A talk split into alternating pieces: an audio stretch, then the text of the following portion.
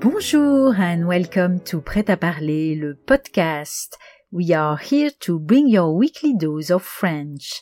I'm Catherine, your super prof, and today we are bringing you Prête-moi ta plume.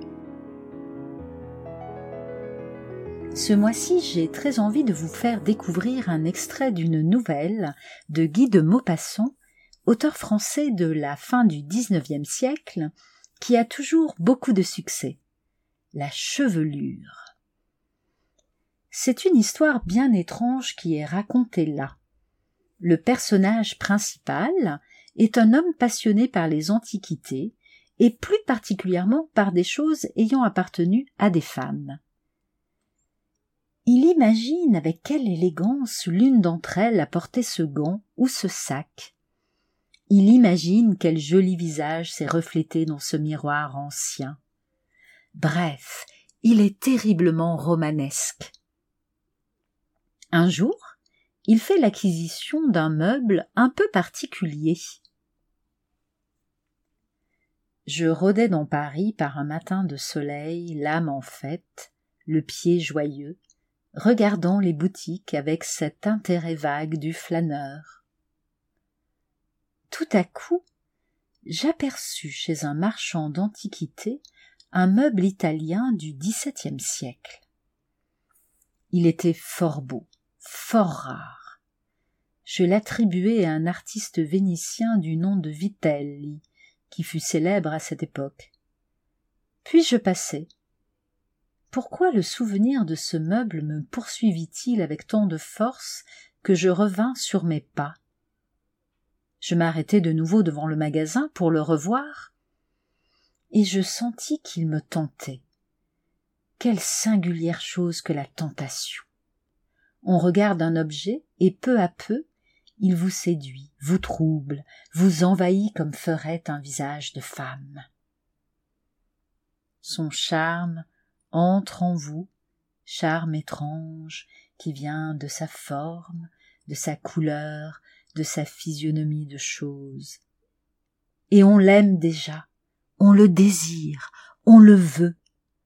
Un besoin de possession vous gagne, besoin doux d'abord, comme timide, mais qui s'accroît, devient violent, irrésistible.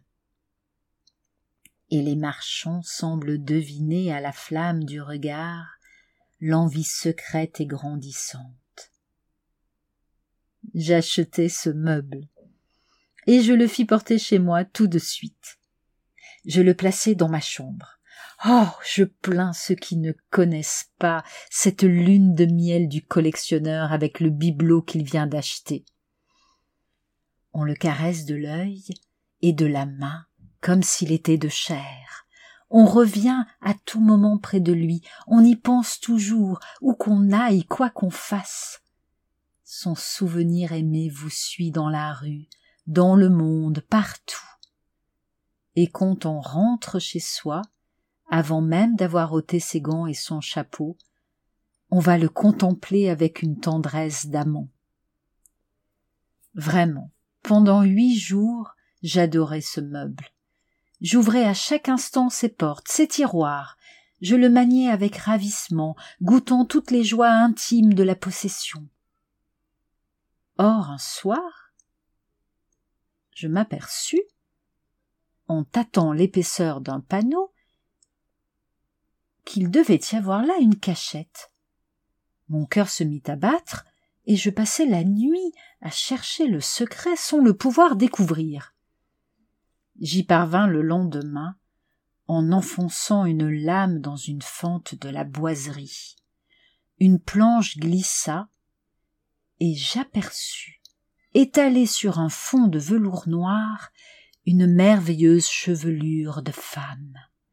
Oui, une chevelure, une énorme natte de cheveux blonds, presque roux, qui avait dû être coupée contre la peau et liée par une corde d'or. Je demeurai stupéfait, tremblant, troublé. Un parfum presque insensible, si vieux qu'il semblait l'âme d'une odeur, s'envolait de ce tiroir mystérieux et de cette surprenante relique. Je la pris, doucement, presque religieusement, et je la tirai de sa cachette. Aussitôt elle se déroula, répandant son flot doré qui tomba jusqu'à terre, épais et léger, souple et brillant comme la queue en feu d'une comète. Une émotion étrange me saisit. Qu'était-ce que cela? Quand? Comment? Pourquoi ces cheveux avaient-ils été enfermés dans ce meuble?